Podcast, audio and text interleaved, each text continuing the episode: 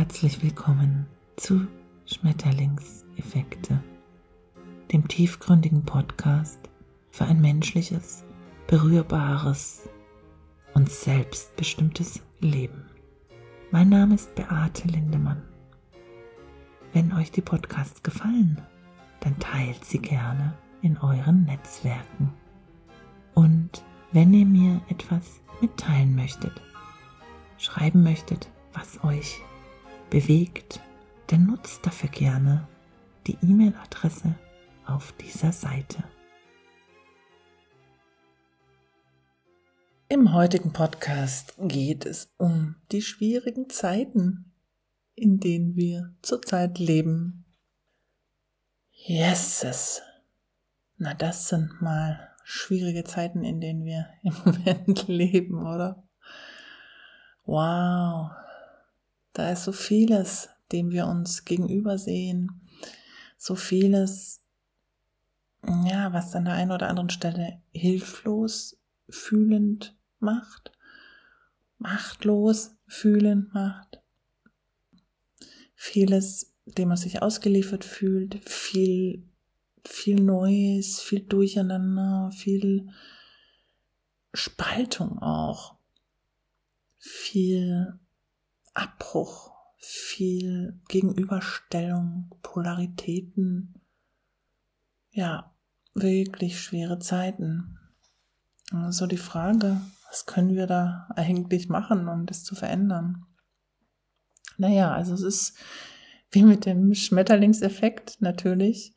Alles, was wir tun, löst eine gewisse Welle aus, löst einen gewissen Luftzug in, im Leben, in der Geschichte, im All aus. Das ist so. Und ja, wir wissen jedoch nicht, was unser Tun in einer Stunde oder in fünf Tagen oder zwei Jahren ausgelöst haben wird. Das können wir nicht voraussehen. Wir können immer nur so im Jetzt was machen und vertrauen, dass das, was wir jetzt gemacht haben, schon einen guten Sinn hat, wenn wir ein gutes Gefühl dabei haben.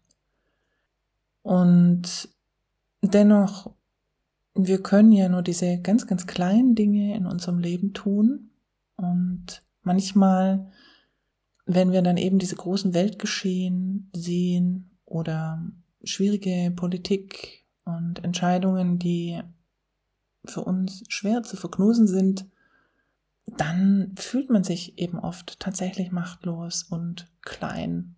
Und das ist ja auch ein Teil der Wahrheit. Und auf der anderen Seite können wir ja immer etwas für uns selber tun und für die uns nahen Menschen und auch natürlich uns auch engagieren. Und bei uns selbst anzufangen, dass wir, dass jeder von uns sich für sich selber erstmal gut sorgt, das ist schon mal ein guter Anfang. Also zu gucken, wie kann ich denn mich stabilisieren? Was kann ich mir denn Gutes tun, dass ich mich besser fühle, dass ich mich wohler fühle, dass ich mich auch sicherer fühle, dass ich einfach in dieser riesigen, schwierigen, chaotischen Situation des Weltgeschehens, wie ich mich da ähm, eben stabiler fühlen kann. Was kann ich da für mich tun? Manchmal ist es auch so, dass Menschen versuchen dann diese schwierigen Situationen zu kontrollieren, indem sie viel dann in den sozialen Medien sind, viel diskutieren und viel sich versenken in diese ganzen schwierigen Themen, in denen so viele Auseinandersetzungen sind. Das Problem dabei ist, dass man in den sozialen Medien recht wenig Probleme lösen kann oder auch sich selber nicht besonders viel Gutes tun kann. Natürlich ist es gut und kann hilfreich sein, sich zu informieren und so ein bisschen einen Überblick zu haben, hey, was passiert denn in der Welt, was passiert in Deutschland, was ist da gerade los und ja, um sich zu orientieren. Orientierung ist schon wichtig. Auf der anderen Seite wird es dann oft so groß und so viel und man diskutiert dann über das Weltgeschehen, als wäre man irgendwie Bevollmächtigte oder Bevollmächtigter der Weltregierung und hält da Riesenvorträge und, und in Wirklichkeit sind wir eben auch nur kleine Menschen und können das nicht bewegen. Ich meine, das ist auch mal okay. Jeder und jede von uns hat wahrscheinlich schon so einen Moment gehabt, wo wir äh, dann tolle Ideen hatten, wie Sachen gelöst werden können. Dann aber natürlich auch oft dann im Nachhinein ein bisschen hoffentlich auch erwacht sind, gemerkt haben, hm, zum Glück bin ich da auch nicht für die ganze Welt verantwortlich und ich kann es auch nicht wirklich lösen und viele, viele, viele Kleinteile und viele Faktoren sind mir auch nicht bekannt, also kann ich es wahrscheinlich auch nicht lösen. Und dieses Bewusstsein dafür, für die eigene Kleinheit, mag manchmal wehtun und schmerzen, also dass man eben nicht die ganze Welt bewegen kann und keine Weltenlenkerin, kein Weltenlenker ist. Aber es kann auch verdammt gut tun. Und auch aus den sozialen Medien immer mal wieder rauszugehen, kann auch gut tun. Weil man da auch so leicht in dieses Weltenlenker-Dings reinkommt und in so Streits und wirklich ganz unangenehme Auseinandersetzungen. Und zwar auch deshalb, weil wir Menschen, wir sind ja nicht nur so ausgestattet mit Fingern, die dann irgendwelche Buchstaben tippen auf dem Touchscreen oder am Laptop, sondern wir sind ja auch Menschen, wir haben Sinne, wir spüren, wir fühlen auch über unsere, über unser Nervensystem, über unsere Sinne. Und wenn wir so am Bildschirm sitzen, dann kriegen wir ganz vieles voneinander nicht mit. Und das ist wirklich ein ganz abgeflachtes Bild, was wir da voneinander haben. Und auch geben uns gegenseitig.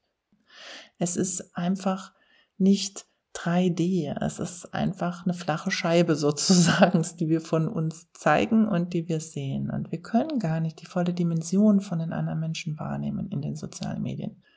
Das können wir am besten, wenn wir Menschen treffen, draußen treffen, also offline treffen. Der Natur oder in der Stadt oder irgendwo in Gemeinschaften und auch da spüren und sehen wir auch unsere Unterschiede, weil wir sind alle total unterschiedlich. Und das ist auch wichtig, dass wir das wieder ein bisschen mehr merken und dass das auch gar nicht so schlimm ist, dass wir alle so unterschiedlich sind. So in den sozialen Medien und so und auch so ein bisschen als Symptom dieser Zeiten im Moment wird so ein Bild vermittelt, als wären wir irgendwie dazu gezwungen, alle so gleich sein zu sollen oder uns ständig zustimmen zu sollen. Und wenn wir uns nicht zustimmen, dann sind wir Feinde und so weiter. Also das sind sehr ähnlich, wie so ein Bildschirm flach ist, auch sehr flache Erwartungen aneinander, die wir gar nicht erfüllen können. Oder wir passen uns halt bis zur Unkenntlichkeit aneinander an. Aber das ist ja auch nicht echt. Und ähm, nicht die Fülle, die wir jeweils als Menschen sind. Also jeder Mensch ist eine Fülle von Schätzen und Ressourcen und Kräften und aber auch ein bisschen unangenehmen Eigenschaften. Ja, wir sind ja nicht alle äh, zwei Meter über Boden schwebend, sondern wir sind ja auch mal eine Arschgeige oder wir sind ungeduldig oder neidisch, eifersüchtig, traurig, sauer Nasepopeln. Also wir sind halt echte Menschen und haben Prozesse, Entwicklungsprozesse, die eigentlich auch lange brauchen.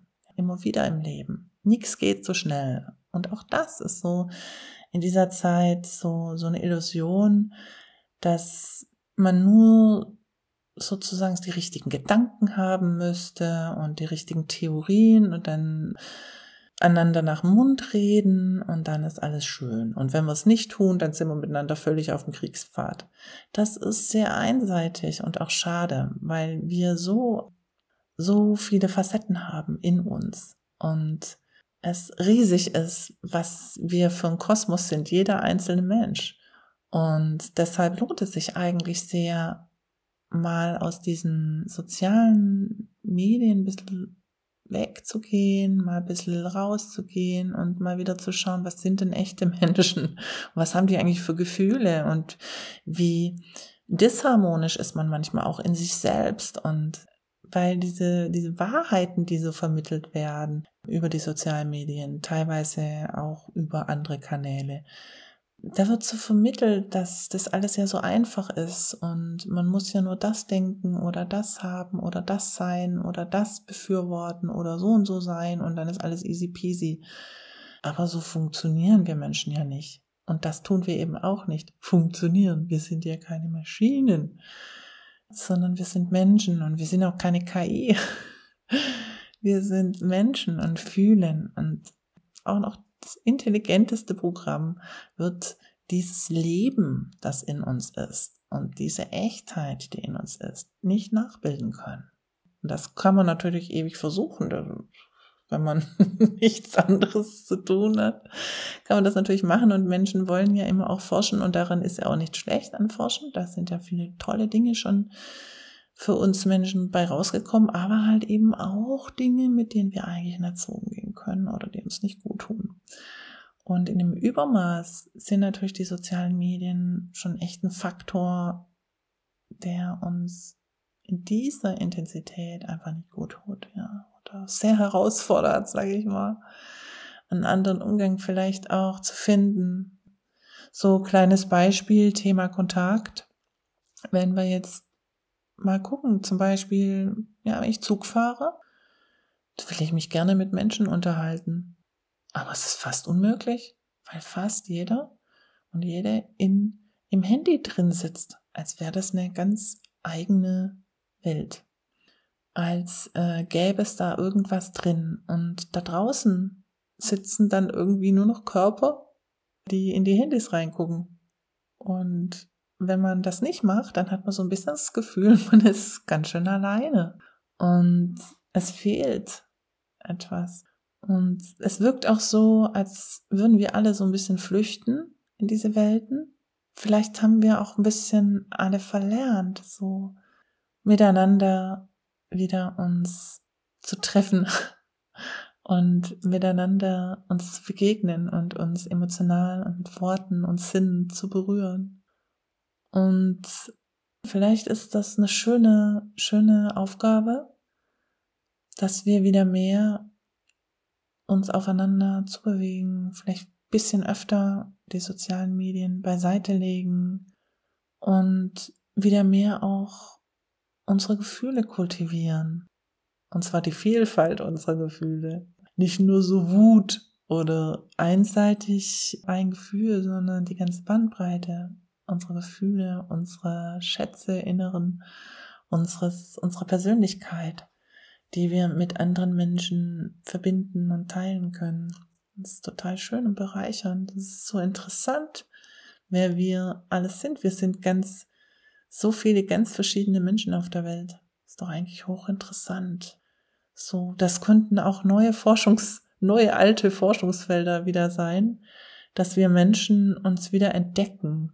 Uns selbst, aber auch den anderen Menschen, die anderen Menschen wieder Kontakt aufnehmen. Das wäre doch ein Forschungsfeld für die Zukunft.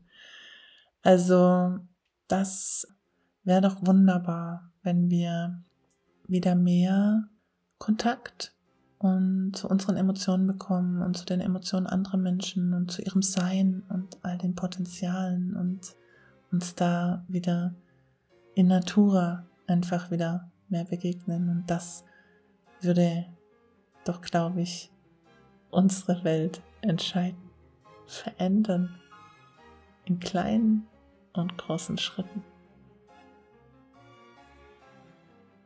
Zum Abschluss dieser Podcast-Folge möchte ich mich bei dir dafür bedanken, dass du mir zugehört hast.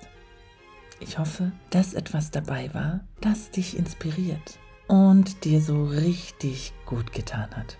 Bis zum nächsten Mal bei den Schmetterlingseffekten. Deine Beate.